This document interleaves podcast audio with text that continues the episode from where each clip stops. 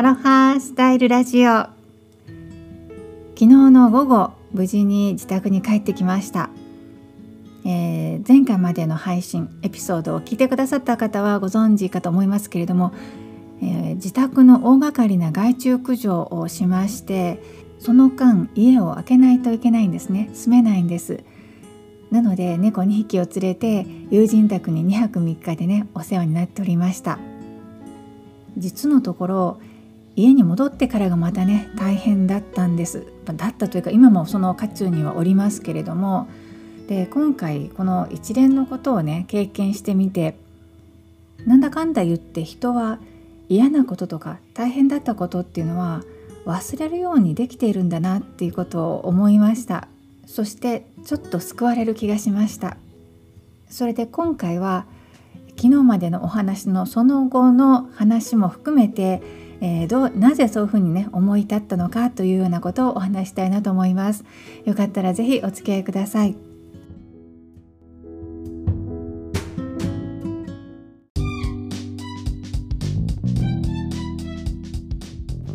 アロハスタイルラジオ。この番組はハワイ島コナからゆりこジョンソンがお届けしています。うつとパニック障害をきっかけにみんながこうだからではなく自分はどうかで物事を選択判断するようになったら思いがけない国際結婚にハワイ島移住と人生が大きく好転したそんな自身の経験から自分軸ですっきり豊かに生きるヒントやアロハ的豊かな日常など等身大でお話ししていますスタンド FM のほか Apple Podcast や Spotify Amazon Music など9つのポッドキャストからも配信しています。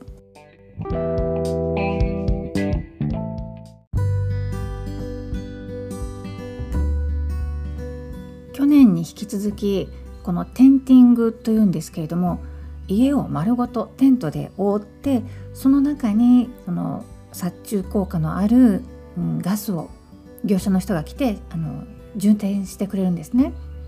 その状態で24時間ぐらい置いておくというものなんですでその間私たちも住めないし、うん、あとペットもその中にいることができないので避難をするということなんですよね。えー、それをその所定の日の朝に業者の人がやりに来るのでそれまでに食料品もねそのまま家に置いておくわけにはいかないので、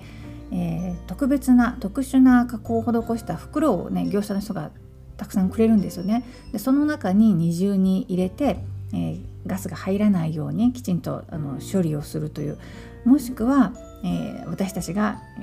外に泊まりに行く時に一緒に持って出るかしないといけないんですよ。冷蔵庫にそのまま食料品を置いておくっていうのもダメなので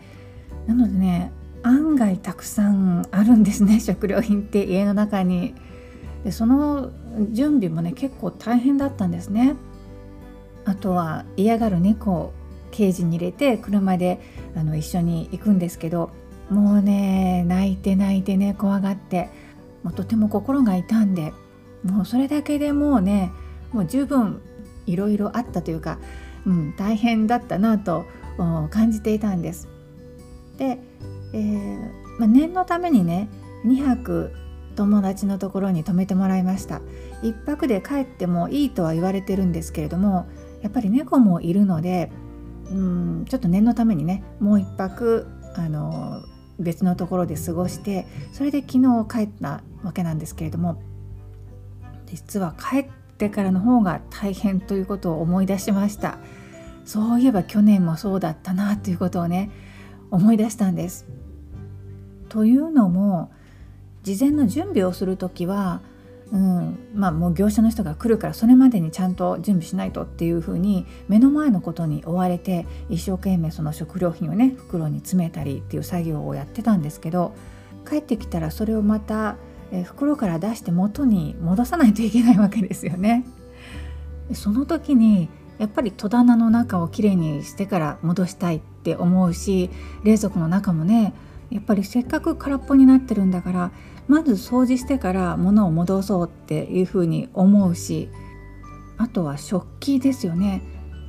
例えばコップ1杯水飲もうと思ってもやっぱりコップも洗ってから使いたいって思うじゃないですか業者の人によると、うん、食器はね洗わなくても大丈夫って言うんですよね。うん、一旦そのガスが蒸発してしまうともう有害ではないからというふうなことを言われるんですけどなんとなくやっぱり気になるので